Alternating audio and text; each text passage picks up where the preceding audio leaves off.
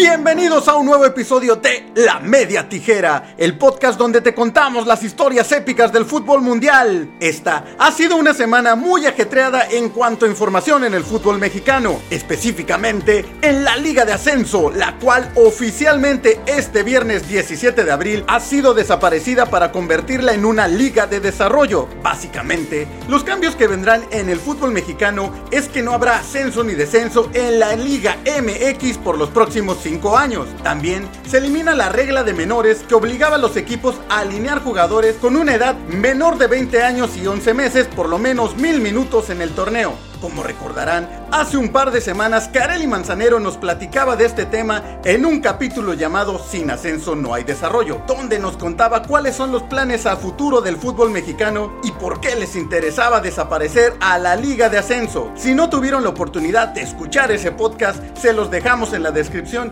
y hoy Kareli se encuentra con nosotros para platicarnos de otro aspecto que traerá consigo la desaparición de la liga de ascenso. Hola Kareli, ¿cómo estás?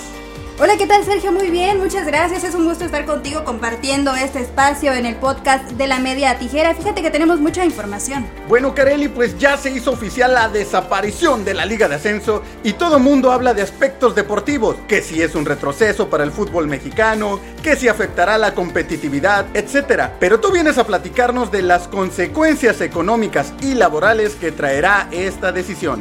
Sí, así es, durante la semana y desde que se dio a conocer públicamente la intención de desaparecer la liga de ascenso, los jugadores y directivos que estaban en contra de esta medida, pues bueno, comenzaron a manifestarse a través de sus redes sociales. Llamó también poderosamente la atención un video que hicieron las esposas y parejas de los futbolistas. ¿Te parece si lo escuchamos? Adelante.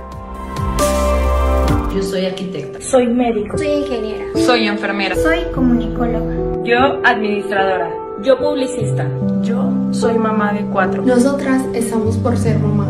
Y somos esposas de un futbolista profesional. De la Liga de Ascenso Mexicana. Que alzamos la voz no solo por nuestras familias, sino por todas las familias que dependen del fútbol. De los directores. Cuerpo técnico. Personal de apoyo médico. De los jardineros. Intendentes. Y personal de seguridad. Que nos ayudan a mantener un estadio. Limpio y seguro de los comerciantes que ven reflejado su ingreso en una venta con estadio lleno, de los empresarios, inversionistas, patrocinadores que ven en esta liga una máxima proyección. Hace algunos años, sus sueños se convirtieron en mis sueños y dejamos todo para seguirlos. Hemos vivido en muchas ciudades diferentes. He cambiado a mis hijos cinco veces de escuela en tres años. He hecho amigos nuevos en cada ciudad. Hemos pasado navidades y domingos en asados con sus compañeros, que se convierten en familia, pero también hemos pasado momentos importantes solos. He gritado los goles en cada equipo que jugamos, celebrando atajadas en cada arco defendido. Grité en cada jugada, en cada estadio. Hemos pintado lonas. He hecho videos, cartas, vestidores llenos de globos. Hemos grabado a nuestros hijos por horas haciendo una porra para papá. Hemos rezado pidiendo ganar cada final. Conseguir el tan deseado ascenso que hoy nos quieren arrebatar. Hoy los grandes mandos tienen sobre la mesa desaparecer nuestra liga de ascenso. Y con ellos nuestros sueños. Sacrificios y la economía de cientos de familias. Es indignante saber que aunque vivimos en un país democrático, hoy nuestro futuro está por debajo de los intereses personales de solo unos cuantos. La Liga de Ascenso no son solo más de 400 jugadores, son sus hijos, sus esposas y las mamás que reciben apoyo. Son los miles de aficionados que llevan a sus hijos cada fin de semana al fútbol, soñando todos juntos con ascender. Hoy alzamos la voz para pedir con respeto y humildad que no desaparezca nuestra Liga de Ascenso.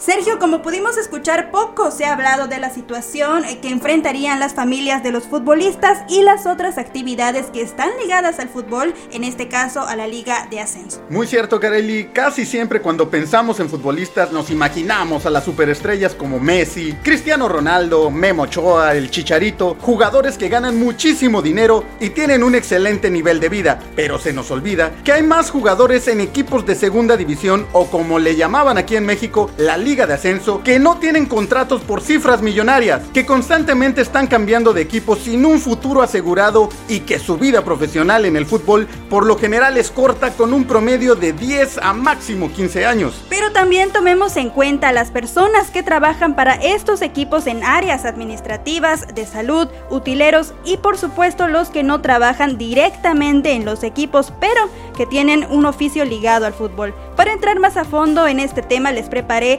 esta información con los datos de los empleos que se verían afectados con esta decisión de desaparecer la Liga de Ascenso. Vamos a escucharlo.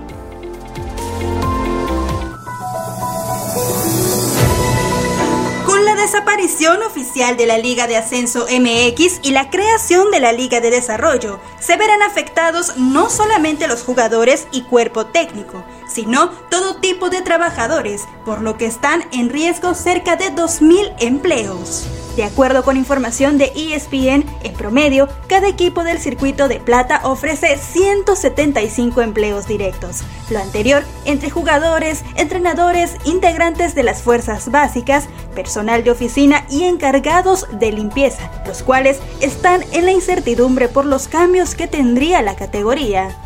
Equipos como Cimarrones de Sonora trabajan con cerca de 150 personas, mientras que los Correcaminos de Tamaulipas tienen alrededor de 200 empleados. Por otra parte, en total hay 80 profesionales que colaboran en los cuerpos técnicos, quienes tampoco saben qué pasará con su trabajo con los cambios que se avecinan. A ellos se sumarían más de 100 personas por equipo que trabajan en cuestiones operativas, en la directiva, en el estadio, etc por ello, son alrededor de 2.000 empleos los que están en riesgo y de momento se encuentran en la incertidumbre. En lo que respecta a los jugadores, actualmente hay 347 en el ascenso MX y 68% de ellos supera los 23 años, por lo que no tendrían oportunidad en la Liga de Desarrollo. Los equipos más afectados serían Correcaminos, con solo dos jugadores sub-23 y Alebrijes que se quedarían con 15 jugadores. Junto a estos 236 jugadores, otros 13 podrían unirse a la lista de desempleados en 2021, porque ya rebasarían la edad. Lo único que los podría salvar es que la Liga de Desarrollo permita refuerzos mayores de 23 años, y sean uno de estos, o que consigan equipo en la Liga MX. El tema del ascenso MX es cada vez más complicado y se ha vuelto una situación polémica, sobre todo porque algunos directivos dentro de la categoría no tienen pensado pagar finiquito a sus futbolistas. De acuerdo con el diario Record, la Liga MX dará un bono de 60 millones de pesos repartir entre los 12 clubes del ascenso. Esto para poder finiquitar los compromisos que ya tenían en el torneo Clausura 2020 y que al darse por terminado no podrán cumplir en cuanto a salarios y taquilla dentro de sus estadios. Así que los equipos tendrían para pagarle lo acordado a sus jugadores, pero esto sería algo que no sucederá al menos no para todos los clubes. La misma fuente establece que algunos directivos en el ascenso han comenzado a comunicar a sus jugadores que se acabaron los pagos, a pesar de que deben ser los primeros en cumplir y saldar el contrato pactado. Por lo que los pagos para futbolistas, cuerpo técnico, personal administrativo, de mantenimiento, médico y demás está en duda. Y hay equipos que dicen no tener para pagar las quincenas, que ya se habían acordado.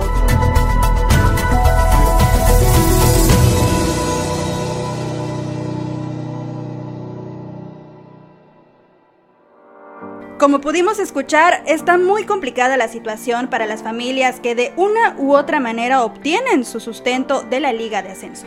Así es, Carelli, y desgraciadamente es algo de lo que no se está hablando. Muchas gracias por darnos esta información y esperemos también que con la creación de esta llamada Liga de Desarrollo se tome en cuenta todas estas familias y de alguna manera se logre involucrarlas en el proyecto para que no se pierda su fuente de ingresos. Esperemos que así sea, estaremos al pendiente de la información que se genere al respecto para dársela a conocer a todos nuestros amigos de la media tijera. Muchas gracias, Carelli, por acompañarnos y por supuesto también estaremos al pendiente de la información que nos brinda próximamente. Muchísimas gracias, Sergio. Fue un gusto estar contigo. Nos vemos y nos escuchamos en la próxima. Muchas gracias a Kareli Manzanero que estuvo con nosotros en este episodio del podcast de La Media Tijera. Recuerda que puedes escucharnos en Spreaker, Spotify, Apple Podcast, iHeartRadio, SoundCloud y en nuestro canal de YouTube. Suscríbete y compártelo. Mándanos tus comentarios a través de nuestras redes sociales En Facebook e Instagram nos encuentras como La Media Tijera, Twitter arroba Tijera Media. La Media Tijera es un podcast hecho por todos y para todos. Nos escuchamos en la próxima.